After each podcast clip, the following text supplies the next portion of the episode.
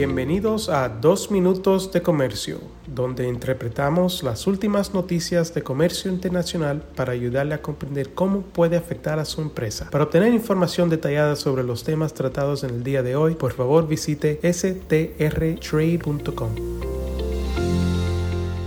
Estamos a jueves 17 de marzo de 2022. Soy Álvaro Ferreira, consultor independiente con Sandler Travis Rosenberg PA.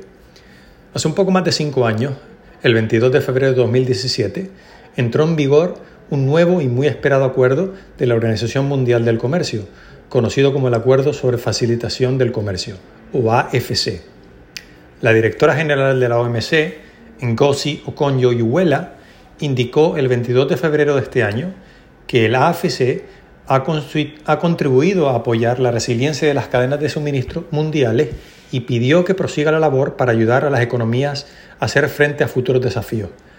La directora general declaró específicamente que las reformas en la frontera para cumplir los compromisos contraídos en el marco del AFC, como la simplificación de los procedimientos comerciales, la aprobación rápida en el caso de las mercancías perecederas y el establecimiento de portales de información, han contribuido a que los alimentos, las vacunas, los productos médicos y otros suministros esenciales hayan seguido llegando a las personas a pesar de la difícil situación.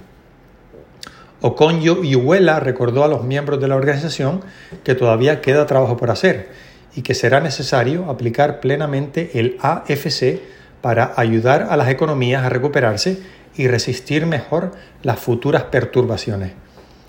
Las notificaciones presentadas por los países miembros para el informe quinquenal preparado por el organismo multilateral muestran compromisos existentes para implementar el 74% de las obligaciones del acuerdo, pero los compromisos varían significativamente dependiendo del país.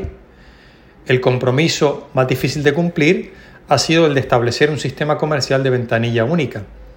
Y también se requiere mayor progreso, según la OMC, en la gestión de riesgos, procedimientos de prueba y cooperación entre los organismos que intervienen en la frontera. Todas estas acciones deberían incrementar la transparencia y reducir la corrupción en países en desarrollo y países menos adelantados. Los compromisos del acuerdo se están implementando en tres categorías. Está la categoría A, que son las eh, medidas que se deben implementar en el momento de entrada en vigor del acuerdo o en el plazo de un año en el caso de países menos adelantados. Categoría B, a ser implementadas en una fecha posterior a un periodo de transición. Y categoría C, a ser implementadas en una fecha posterior a un periodo de transición, pero que requieren asistencia y apoyo para la creación de capacidad. En el caso de Iberoamérica, las tasas de implementación del AFC son bastante altas. Hay siete países con una tasa del 100% de implementación. Y estos países son Brasil, Chile, Colombia, México y Uruguay en América Latina, además de España y Portugal si incluimos Iberoamérica. Le siguen Bolivia con una tasa de implementación de un 98,7%, Cuba y Guatemala con tasas de un 98,3%, Argentina, Costa Rica y Nicaragua con tasas de un 97,9% y Perú con una tasa de un 97,1% de implementación de los compromisos eh, adquiridos. Venezuela, por el contrario, no ha implementado ningún compromiso según la base de datos de la OMC mientras que Honduras tiene una tasa de implementación de un 66,4%, Ecuador de un 80,3% y Paraguay de un 90,8%. Y los demás países de América Latina pues eh, tienen una tasa eh, superior al, al 90,8%, eh, en los 90 están.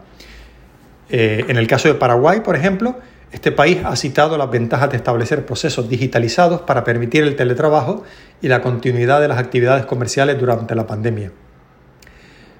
La publicación de este informe por parte de la OMC puede alentar a los países con tasas más bajas de implementación a aprovechar la oportunidad de recibir financiamiento y capacitación para mejorar su infraestructura comercial. Un cordial saludo. Con profesionales en nueve oficinas, Sandler Travis Rosenberg es la firma de abogados más grande del mundo dedicada a asuntos legales de comercio internacional, aduanas y exportación. Este podcast es exclusivamente para fines informativos y no constituye un servicio legal. La contratación de un abogado es una decisión importante que no debe estar basada solamente en publicidad. Pídanos que le enviemos información gratuita por escrito sobre nuestras cualificaciones y experiencia. Envíenos un correo a strespanol.strtrade.com.